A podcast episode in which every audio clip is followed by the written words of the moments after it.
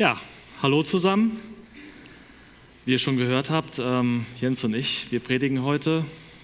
Im vergangenen Herbst waren wir beide auf der Bedenkzeit gewesen. Der Jens hat ja beim Gemeindefest im November schon davon berichtet.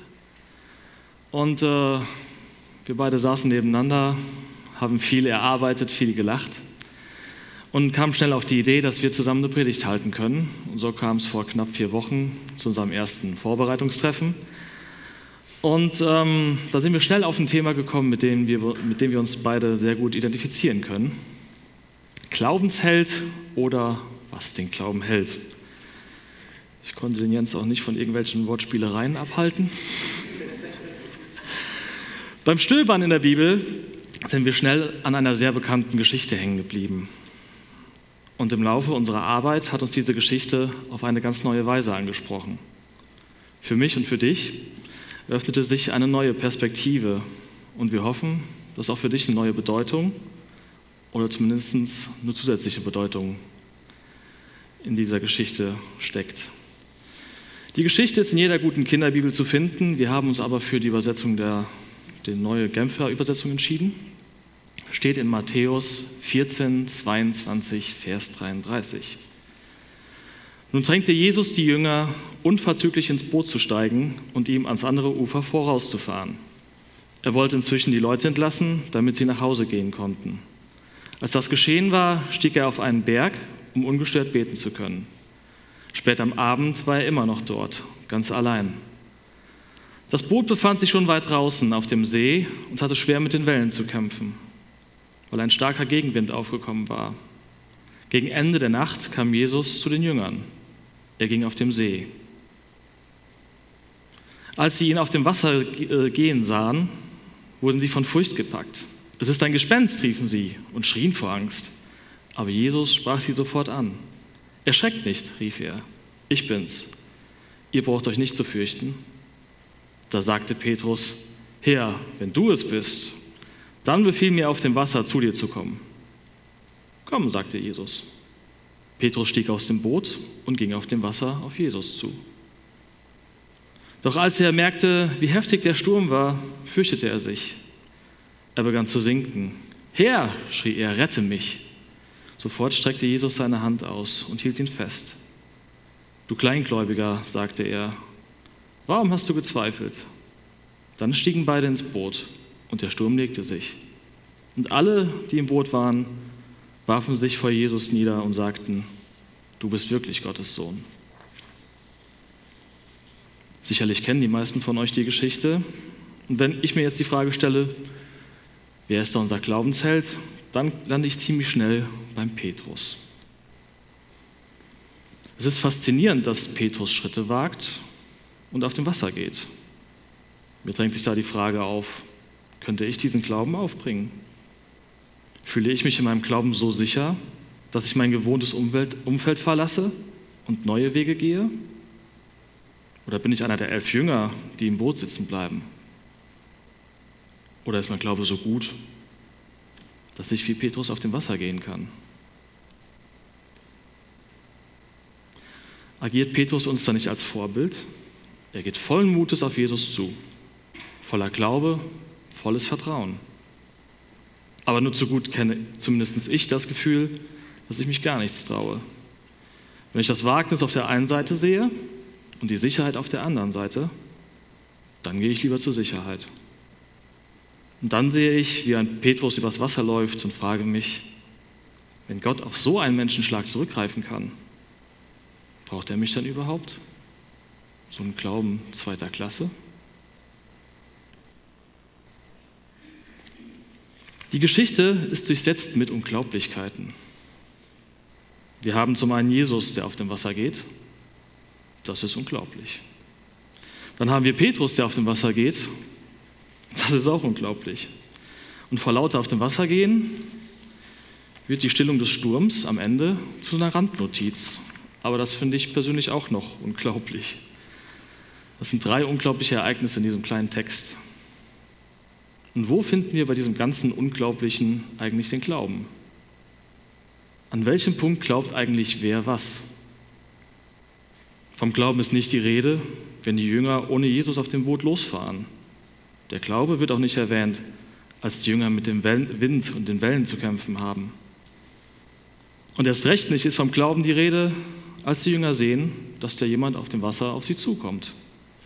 Im Gegenteil. Es wird berichtet, dass sich die Jünger fürchten, dass sie Angst haben und durch Schreien, Schreien ihrer Hilflosigkeit Ausdruck geben. Denn sie erleben gerade etwas Unglaubliches.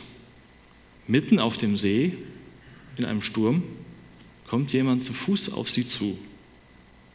Und die Reaktion ist kein Lobpreis, keine Freude, sondern Angst, Furcht und Geschrei. Auch unser vermeintlicher Glaubensheld Petrus ist auf dem Boot. Es ist zwar nicht klar gesagt, dass er die Angst seiner Kollegen teilt, aber es ist auch nicht die Sprache davon, dass er im Gegensatz zu den restlichen Jüngern einen kühlen Kopf bewahrt. Tatsächlich wird er erst namentlich erwähnt, nachdem Jesus sich zu erkennen gibt.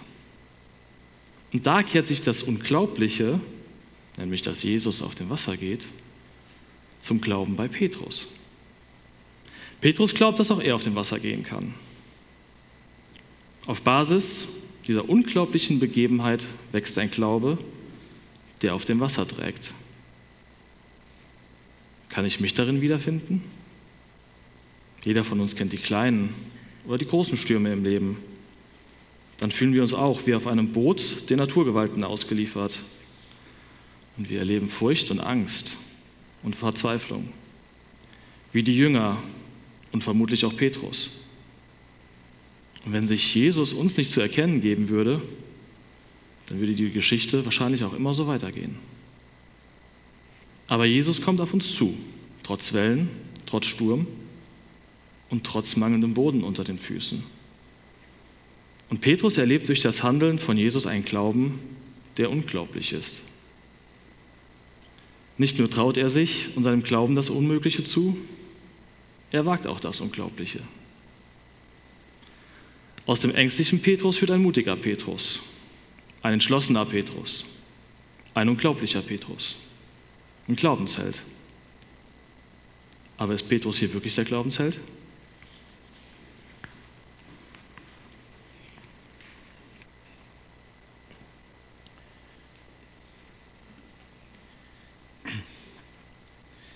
Glaube, einer der Jünger hieß auch Andreas und der war mit dem Petrus sehr verwandt. Von daher habe ich so ein bisschen das Gefühl, dass der gerade ziemlich gut bei dir wegkommt. Ich persönlich denke, dass diese Geschichte hm, noch einen weiteren Punkt hat, der uns anspricht. Nämlich, ich glaube, dass der Petrus kein Glaubensheld ist. Vielleicht auch, weil ich mit der Art von Petrus ein bisschen befremden habe. Ich wäre mit Sicherheit einer derjenigen gewesen, die in dem Boot geblieben wären und würde mich eher zu den Elfen zuordnen. Ich habe genau wie du mir die Frage gestellt, wann eigentlich der Glaube von Petrus angefangen hat. Und komme eigentlich zu der Erkenntnis, dass der Glaube von Petrus trotz der unglaublichen Erfahrung von Jesus doch sehr kleingläubig geblieben ist. Er hatte keinen Glauben beim Sturm, wie du gesagt hast. Er hatte keinen Glauben, als dieser Jesus auf dem Wasser zu ihm kam. Und wenn er so glaubensvoll gewesen wäre, warum, vermut, äh, warum formuliert er dann zu Jesus, wenn du wirklich Jesus bist? Hört sich für mich nicht sehr glaubensvoll an. Und wo war dann der Glaube, als er auf die große Welle sah? Für mich ist das keine Glaubensheldgeschichte, wenn ich den Petrus anschaue. Wenn dann schon eher eine Klein- oder kein Glaubengeschichte. Petrus und die anderen im Boot bleiben doch hier bis zuletzt ganz Mensch, so wie du und ich. Ich finde, in dieser Geschichte ist keiner der Menschen wirklich ein Glaubensheld. In dieser Geschichte gibt es aber einen Glaubensheld, der sich erst langsam sichtbar macht. Und dieser Glaubensheld ist Jesus selber. Denn er ist der Einzige, der glaubwürdig ist.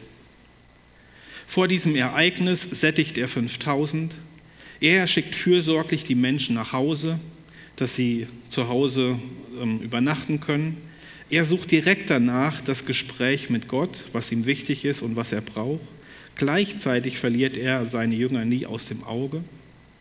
Er kommt ihnen in der Not entgegen auf dem Wasser. Er lädt Petrus zum Glauben ein und sagt, komm. Er reicht Petrus sofort, als er droht unterzugehen, die Hand. Er geht mit den Jüngern mit in ihr Lebensboot. Er stillt den Sturm. Er ist für mich glaubwürdig. Und erst nach all diesen vielen Erfahrungen muss Petrus und die Jünger bekennen, das ist wirklich Gottes Sohn. Dieser Glaubensheld ist wirklich Gottes Sohn. Und als ich das so pointiert gelesen habe, musste ich an diese Geschichte vom Soldatenhauptmann am Kreuz denken, der in dieser tiefen Erfahrung Gottes auf einmal zu der Erkenntnis kommt, das ist wirklich Gottes Sohn. Und diese Glaubwürdigkeit geht bei Jesus nicht nur in dieser Geschichte einen sehr langen Weg, sondern in der ganzen biblischen Dokumentation einen beeindruckenden Weg. Und erst am Ende, ganz am Ende, kommt die Anbetung und entsteht ein Stück Klarheit. Jesus ist der Glaubensheld, Jesus ist ganz Gott. Darüber hinaus gibt es für mich aber noch einen weiteren, tieferen, faszinierenden äh, Gesichtspunkt.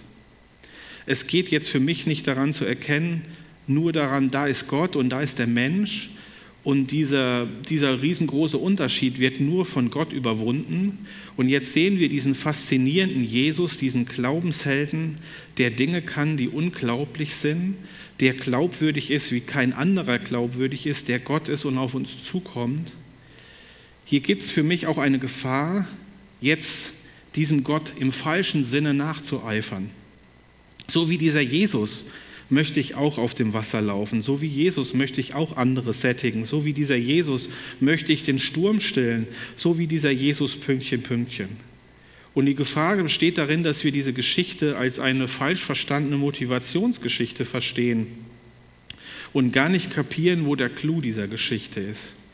Denn dieser Clou der Geschichte ist nicht nur, dass Jesus der einzige und bleibende Glaubensheld ist, sondern der Clou der Geschichte ist auch, dass Jesus derjenige ist, der diesen Anbetungsglaube, der am Ende bei den Jüngern entsteht, den, den Jüngern tatsächlich hinterherträgt. Dieser Anbetungsglaube, der am Ende dieser Geschichte alle ergreift, ist ein Glaube, der dadurch entstanden ist, dass Jesus sie gesehen hat. Dieser Anbetungsglaube ist die Erfahrung, dass einem dieser Glaube im wahrsten Sinne des Wortes in schwierigen Zeiten zugelaufen ist. Es ist ein auf uns zukommender Glaube. Es ist ein am Anfang gespenstisch, gespenstisch ängstlicher, aber dann doch ein augengeöffneter Glaube, dass Gott derjenige ist, der sich uns naht. Dieser Glaube ist ein von Gott angesprochener Glaube. Komm. Er ist ein eingeladener Glaube. Er ist ein ergreifender, im wahrsten Sinne des Wortes, ergreifender Glaube. Er ist ein uns festhaltender Glaube beim Untergehen. Er ist uns ein heraustragender Glaube, ein in unserem Leben sturmstillender Glaube und ein von Gott geschenkter Glaube. Dieser Glaube ist in diesem Jesus im Boot ein gegenwärtiger Glaube, der uns in unserem Lebensboot trägt. Das heißt, dieser Anbetungsglaube, der am Ende entsteht, ist ein Glaube, der von Gott geschenkt und auf uns zugekommen ist. Gott selbst trägt uns in diesem Jesus den Glauben zu, lässt in uns durch seine Unglaublichkeit Glauben entstehen und wachsen. Er ist derjenige, der unsere Zweifel und Kleingläubigkeit grandios überwindet. Für mich ist das deswegen so eine Geschichte, die deutlich macht, dass wenn ich mir die Frage stelle, glaube ich richtig, und diese unglaubliche Erfahrung von Petrus in dieser Geschichte sehe, doch eigentlich nur zu der Erkenntnis kommen darf, die Glaubwürdigkeit ist in Jesus begründet und die übertreibt, über, über, ähm, über, übersteigert sich selber noch dadurch, dass am Ende eigentlich bleibt, dass dieser Jesus für uns glaubt.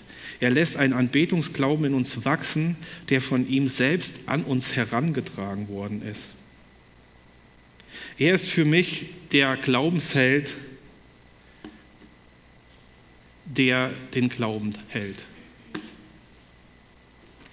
Ich möchte gerne abschließen mit einer kleinen Deko-Geschichte.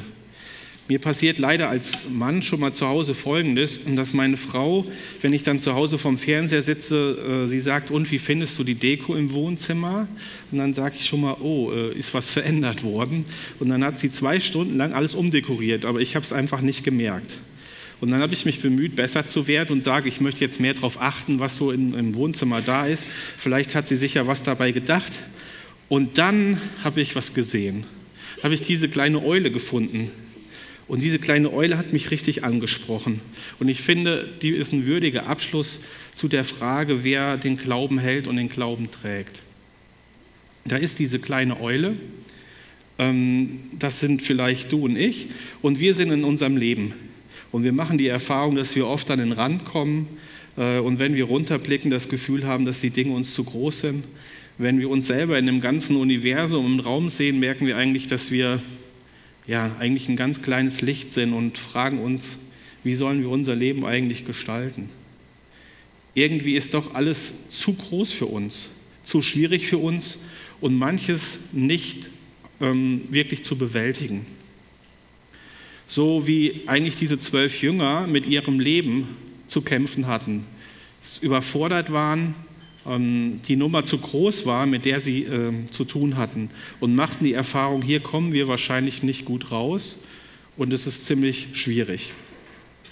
Jetzt wird jeder sagen, das kann doch nicht sein, dass dir das wirklich aufgefallen ist.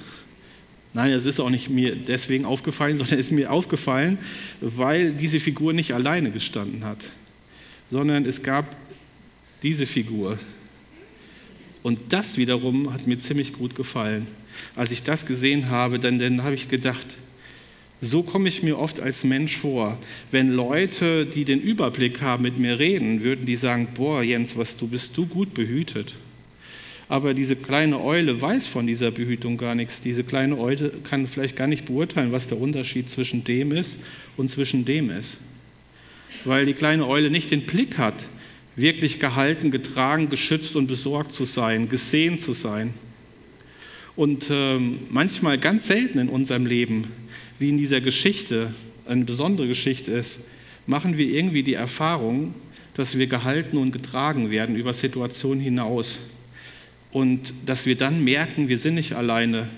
Aber nicht, weil wir so groß sind, weil unsere Kraft so groß ist, weil unsere Stärke so groß ist, sondern weil es eine Person gibt, die uns so vertraut und nahe ist und die sich vorgenommen hat, uns nicht aus den Augen zu verlieren und uns zu tragen. Und mit dieser Geschichte und diesem Bild möchte ich euch ermutigen, daran zu denken, dass Jesus der Glaubensheld ist, der nicht nur den Glauben hält, sondern auch den Glauben in uns bewirkt und uns eine Erfahrung ermöglicht, von Gott getragen zu sein.